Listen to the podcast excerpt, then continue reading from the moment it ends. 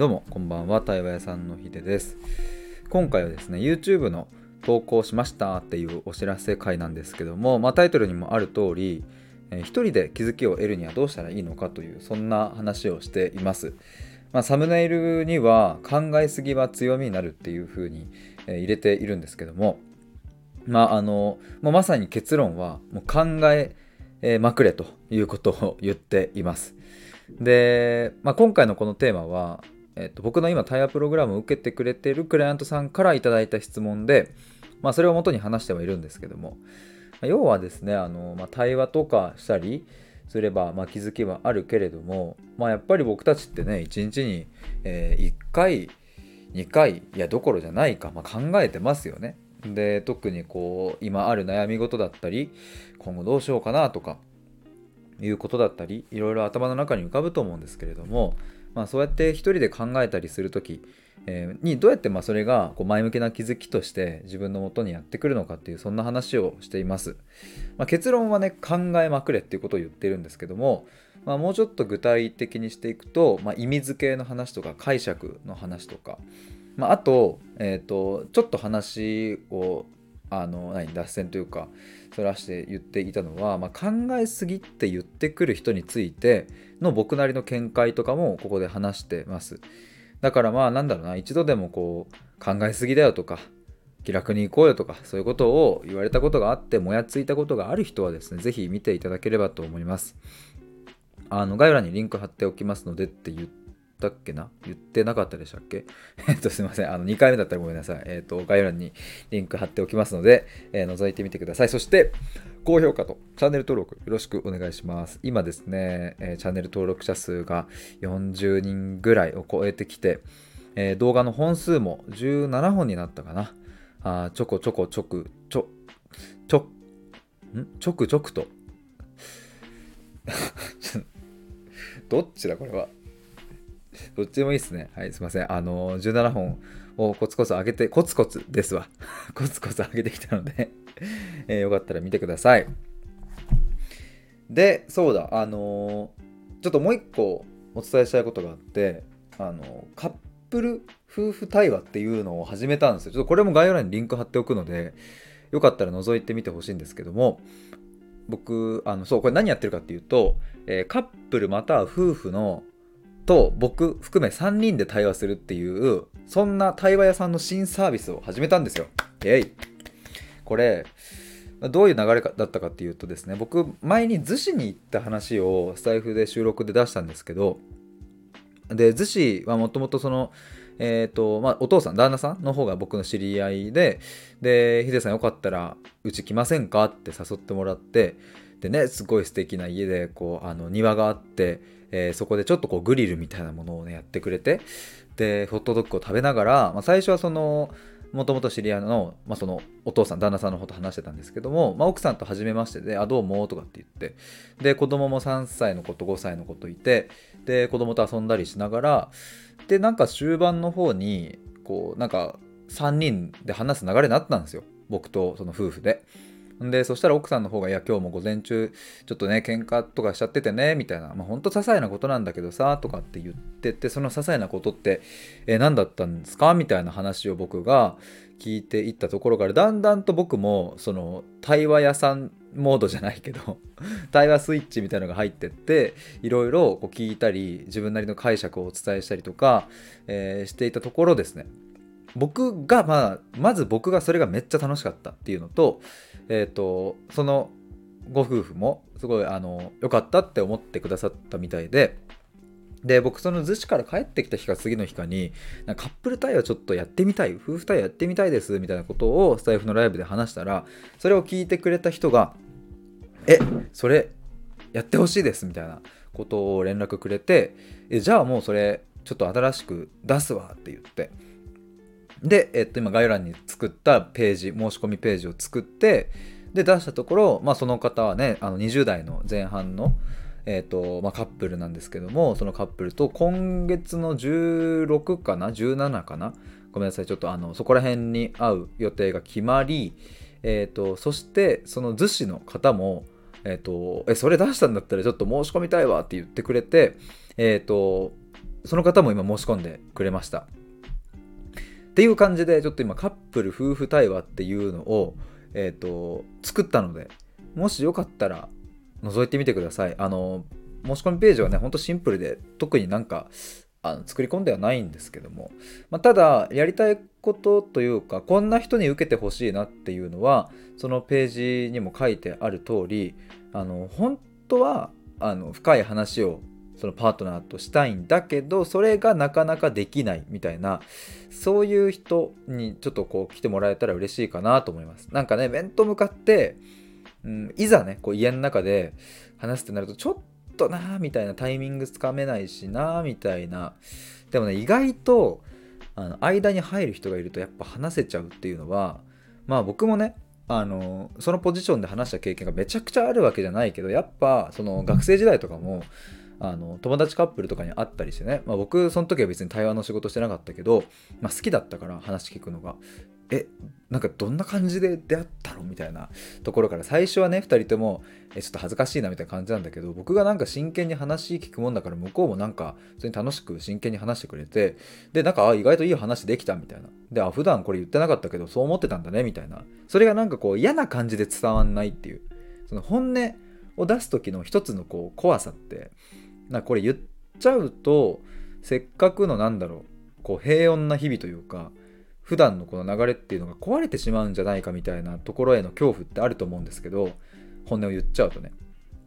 まあ、ただ僕が間に入ることによって僕はねほんとねあのも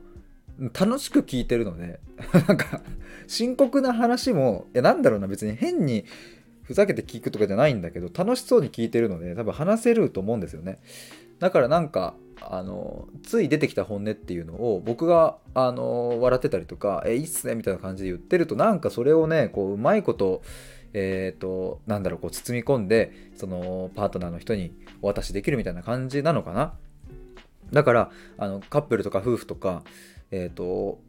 大切な関係だからこそ本当は深い話がしたいんだけれどもなかなか話せないという方には是非、使ってほしいなと思います。まあ、今オンラインでこれはやってなくって1対1はねオンラインで全然いいんですけどもあの1対2になるのでというかまあ3人になるので、まあ、なので、え、今回は今のところはもうオフラインのみにしています、まあ、なのでえっ、ー、と基本的には東京近辺とかまああともし場所がもうちょい違うところだったらちょっとそこはご相談にはなりますがえっ、とオフラインでのあの活動してますのでよかったらお申し込みください。ちょっとゆくゆくはね、あの親子対話とかもやりたいんですよ。えっと、例えばお母さんと,、えっと子供と僕とかもやりたいし、両親と子供と僕とかもやってみたいなと思ったりするし、なんかその家族とかコミュニティとか、そういうもう既存のもう出来上がってるところに僕がポンと入り込んで対話を巻き起こして帰るみたいなことをやりたくって。ちょっと話脱線するんですけどあの前に僕シェアハウスにお邪魔させてもらったっていう話をしたんですけどあの僕のね知り合いが招いてくれてでそこのシェアハウスの方ねすごいみんな仲良くって10人ぐらいでなんか夜も話してたんですけどでなんかまあ僕がねこう初めて行ってでなんか対話会みたいなものが自然発生的に起こりで、まあ、僕はその日あ次の日ね泊まって帰ったんですけどその友達からねあの来てくれてありがとうございましたみたいな連絡もらった時にあのヒデさんが帰ってからもヒデさんの話で持ちきりですっていうマジ？みたいな。えー、えー、そんな嬉しいことある？ってちょっとテンション上がってたんですけど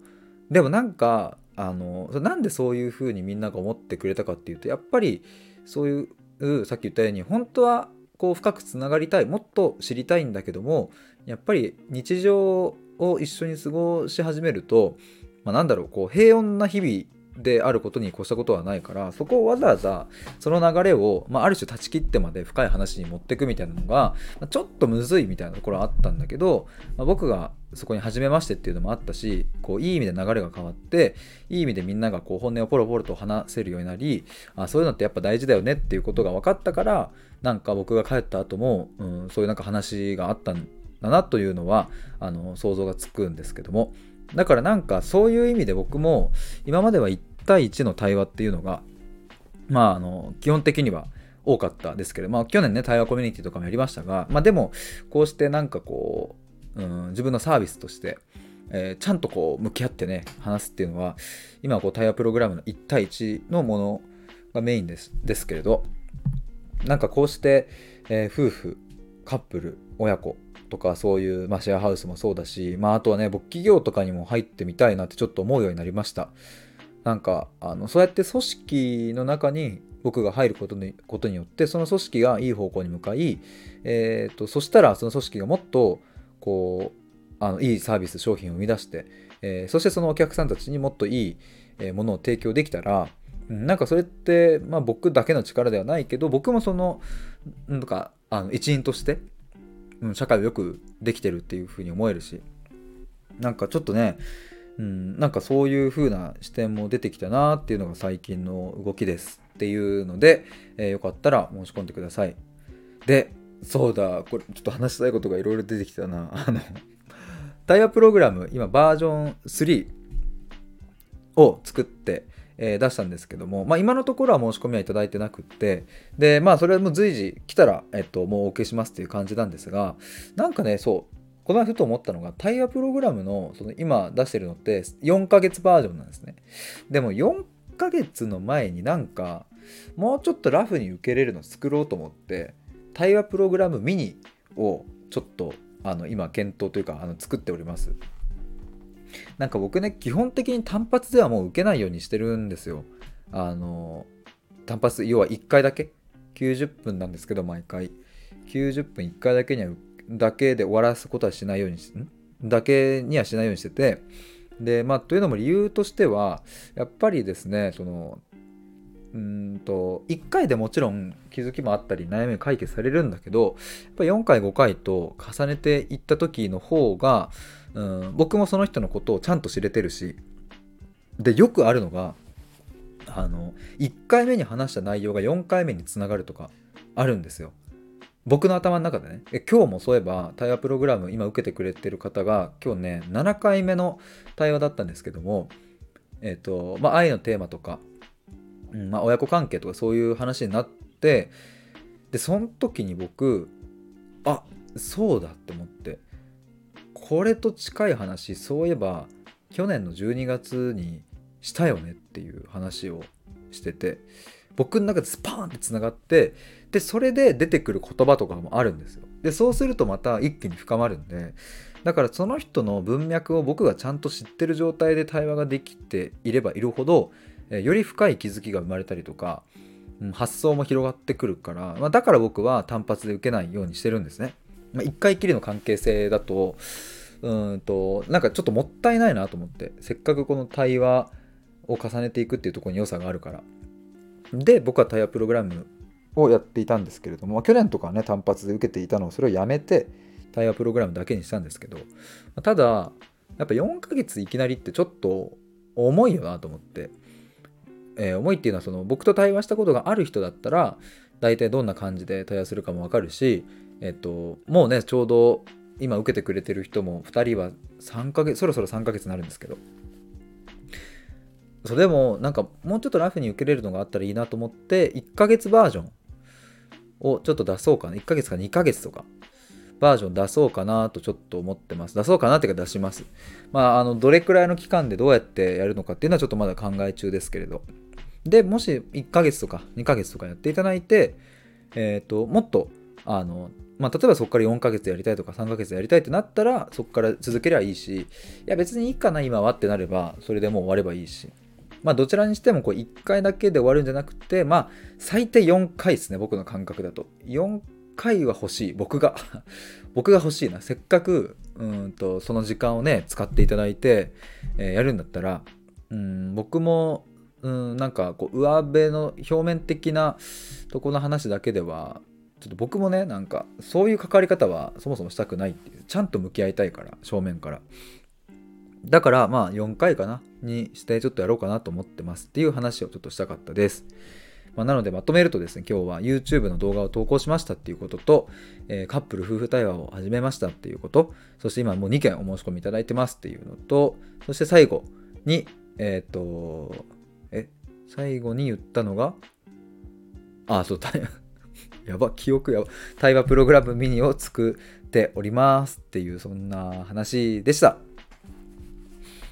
最後に1個だけクソくだらない雑談なんですけどもあのー僕サブアカの方でさっきツイートしたんですけどそれもちょっとリンク貼っときますね実は僕ツイッターのサブアカがあってですね